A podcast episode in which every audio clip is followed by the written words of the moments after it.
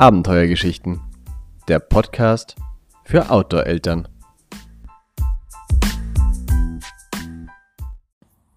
Hallo und herzlich willkommen zu Abenteuergeschichten. Heute gibt es mal eine besondere Folge und zwar unseren Reisebericht von unserer Mehrtagestour durchs Tote Gebirge. Genau, und zwar waren wir drei Tage lang ohne Handynetz und Internet im Toten Gebirge im Nationalpark Kalkalpen unterwegs. Eine Landschaft wie aus einer Filmkulisse, hochalpine Steige, kristallklare Bergseen, neugierige Gämsen, verdammt tiefe Karstspalten und wahnsinnig sympathische Hütten. Und wir haben mit unseren Handys während unserer Tour immer wieder kleine Mini-Berichte für euch aufgezeichnet, die wir ja, hier zu einem neuen Podcast-Format verwurstet haben. Ich wünsche euch wahnsinnig viel Spaß beim Reinhören. Vielleicht lasst ihr auch einfach mal ein Feedback da.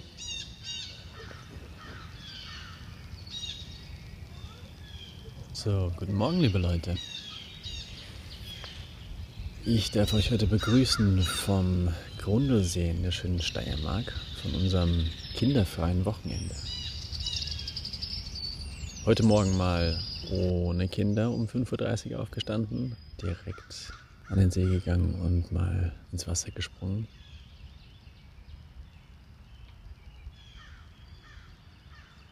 Und jetzt sitzen wir gerade gemütlich am Strand und frühstücken. Das Schönste am Frühaufstehen am See ist natürlich, dass man den See erstmal eine ganze Weile für sich alleine hat. Dass er tatsächlich erstmal da liegt wie ein Spiegel. Und wenn man dann den ersten Fuß reinsetzt, kommen auch die ersten Wellen.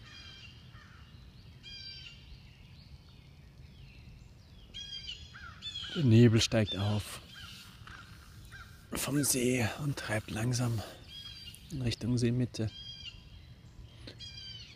Es ist Zeit, erstmal ein bisschen Kaffee zu kochen. Oh. Und die Knochen mal ein bisschen zu mobilisieren.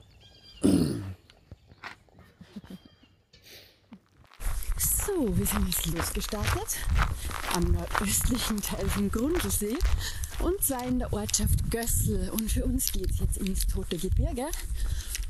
Und zwar schon vorweg mit traumhaften Ausblicken auf diesen wunderschönen See und eine traumhafte Gebirgslandschaft.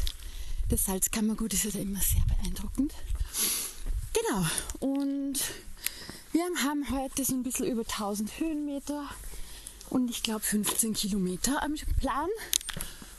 Und die Püringer Hütte soll sich auszeichnen durch ihre ganz wild romantische Lage. Da gibt es einfach nichts.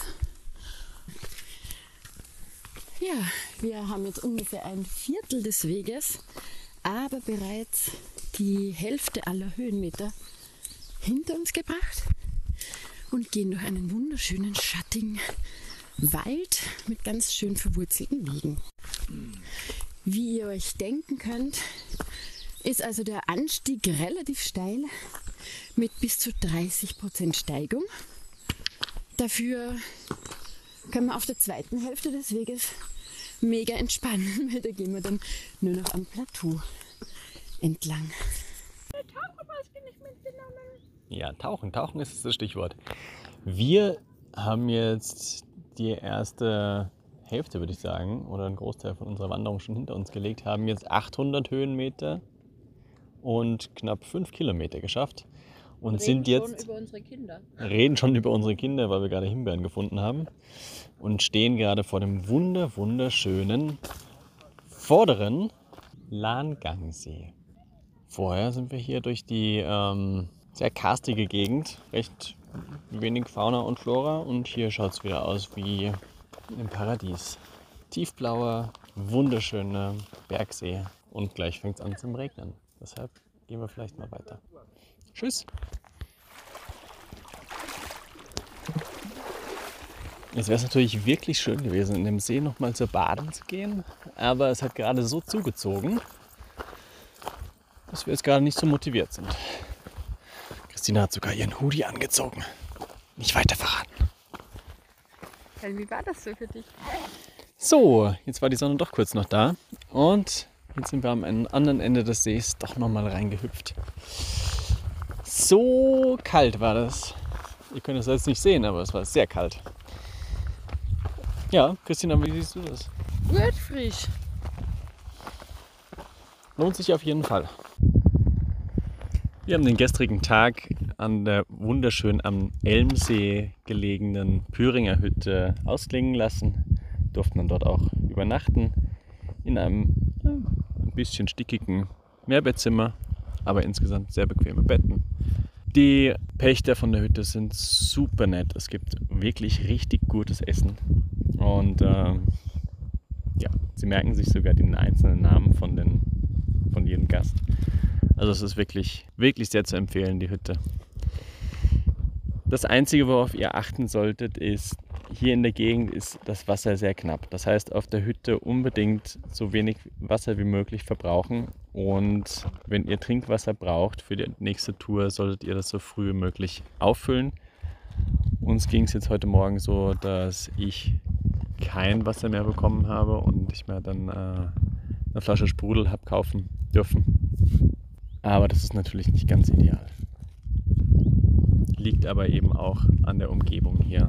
Durch den karstigen Untergrund fließt das ganze Wasser in den Berg hinein. Und es gibt nur sehr wenige Quellen und das meiste Wasser, was hier gesammelt wird, auch für die Verwendung auf der Hütte, ist Regenwasser. Daher sparsam damit umgehen und rechtzeitig auffüllen. Für den zweiten Tag unserer Mehrtagestour haben wir uns jetzt vorgenommen, von der Püringer Hütte weiter über den Zwölferkogel zum Albert-Appel-Haus zu gehen und haben uns jetzt hier dazu entschieden, dass wir hier über einen Jagersteig gehen, der quasi die kürzeste Verbindung von der Püringer Hütte zum Zwölferkogel ist. Der Jagersteig ist anspruchsvoll zu gehen, durch das karstige Gelände gibt es sehr viele Spalten und das Gestein ist sehr scharfkantig und spitz. Ihr solltet also darauf achten, wo ihr hintretet. Und der Weg ist auch nicht wie üblich mit dem rot-weiß-roten Streifen markiert, sondern mit Stornermandel. Das heißt, ihr müsst auf jeden Fall schauen, ob ihr irgendwo die aufgetürmten Steine findet, wenn ihr diesen Weg gehen wollt. Der Weg geht, wie gesagt, über sehr karstiges Gelände und Rundherum sind eigentlich nur Latschenkiefern. Und es tut sich immer mal wieder ein unglaublich äh, spannender Ausblick auf die umgebende Karstlandschaft auf. Alle Gipfel hier in der Umgebung sind ungefähr 1900, 2000 Höhenmeter. Sehr beeindruckend. Jetzt zieht allerdings auch schon wieder die nächste Wolkenfront auf. Das heißt, wir werden jetzt noch schnell unser Frühstück hier beenden, Sachen zusammenpacken und dann weitergehen.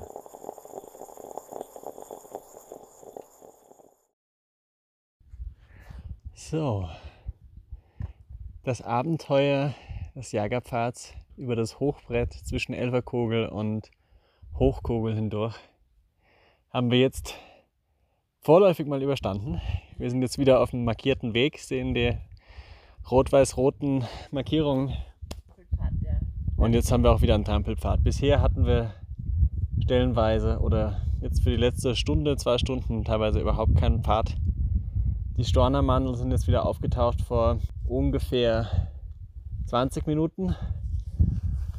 Und wenn man das Hoch Hochplateau erreicht, wo auch die, wo es ein bisschen sumpfig ist, wo ja Gras zu erkennen ist, dann kommen die Stornermandel wieder.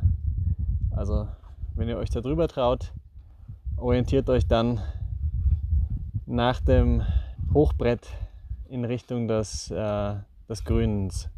Da sind dann auch wieder die Stornermandel zu finden und da findet ihr dann leicht raus aus dem Tal in Richtung der rot-weiß-roten Markierung. Wichtig ist hier, jeder Schritt sollte wirklich mit Bedacht gesetzt werden, weil die Steine teilweise lose sind, auch die größeren.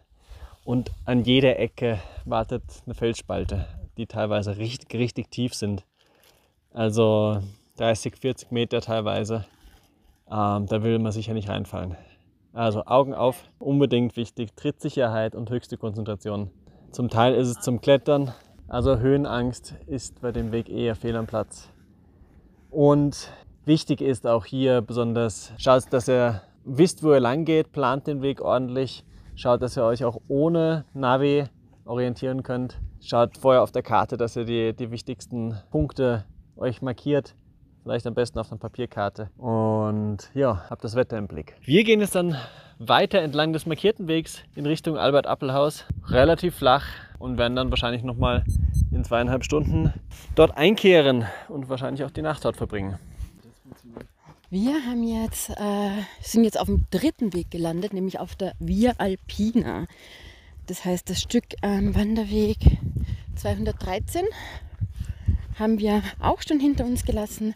Das war jetzt nicht mehr ganz so steinwüstenartig. Es wird schon ein bisschen grüner und die Via Alpina jetzt ist äh, überhaupt wieder viel weniger hochalpin. Uns ist allerdings schon der Wasservorrat ausgegangen und wir haben jetzt trotzdem noch gut vier Kilometer zu laufen. Das ist nicht ganz so optimal. Grüß euch. Ja, und das waren jetzt auch gerade die ersten zwei Menschen, die uns auf dem gesamten Weg begegnet sind heute. Also da war es gestern fast Autobahn-Feeling-mäßig im Vergleich. Heute war das wirklich ganz ausgestorben.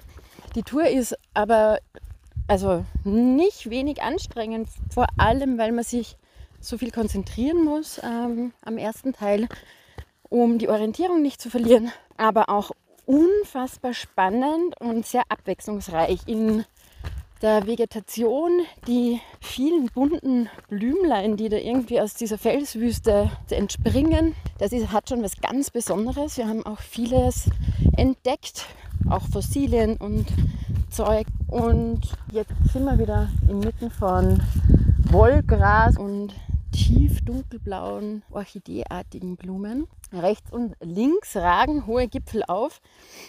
Und wir gehen jetzt da aber auf direktem Weg zur Hütte, weil, wie gesagt, wir haben kein Wasser mehr. Das heißt, wir können jetzt nur unseren Trockenvorrat an Snacks essen und halt, das ist immer ein bisschen blöd, sich da zu verkalkulieren. Aber wir haben verhältnismäßig viel Wasser getrunken heute. Einfach ähm, wahrscheinlich dem geschuldet, dass wir sehr hoch oben der Sonne ausgesetzt über diese Felsen gegangen sind.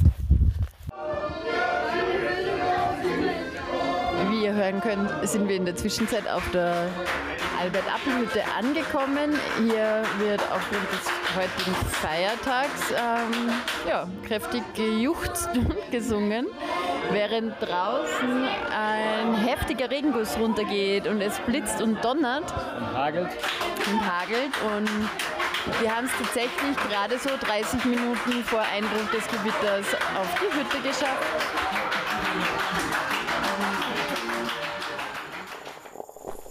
Wir haben es fast geschafft. Wir sind heute Morgen um Viertel nach fünf aufgestanden und um gut sechs losgegangen und haben uns um gut sechs aufgemacht, um von der Albert-Appel-Hütte bis zum Grundlsee abzusteigen.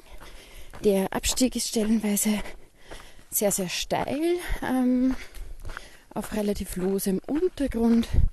Wir befinden uns jetzt aber schon wieder außerhalb des Naturschutzgebietes auf den letzten Metern bis zum See runter und haben noch ein paar Gämsen getroffen beim Heruntergehen. Ansonsten waren wir natürlich die ersten zwei Stunden fast alleine unterwegs, aber der Weg bevölkert sich langsam. War eine schöne Tour. Wir werden jetzt dann die Kinder abholen und dann geht's ab nach Hause, weil übermorgen steht auch schon das nächste Abenteuer. Dann aber mit Kindern an. Wir hören uns beim nächsten Podcast. Ich freue mich, wenn ihr wieder einschaltet.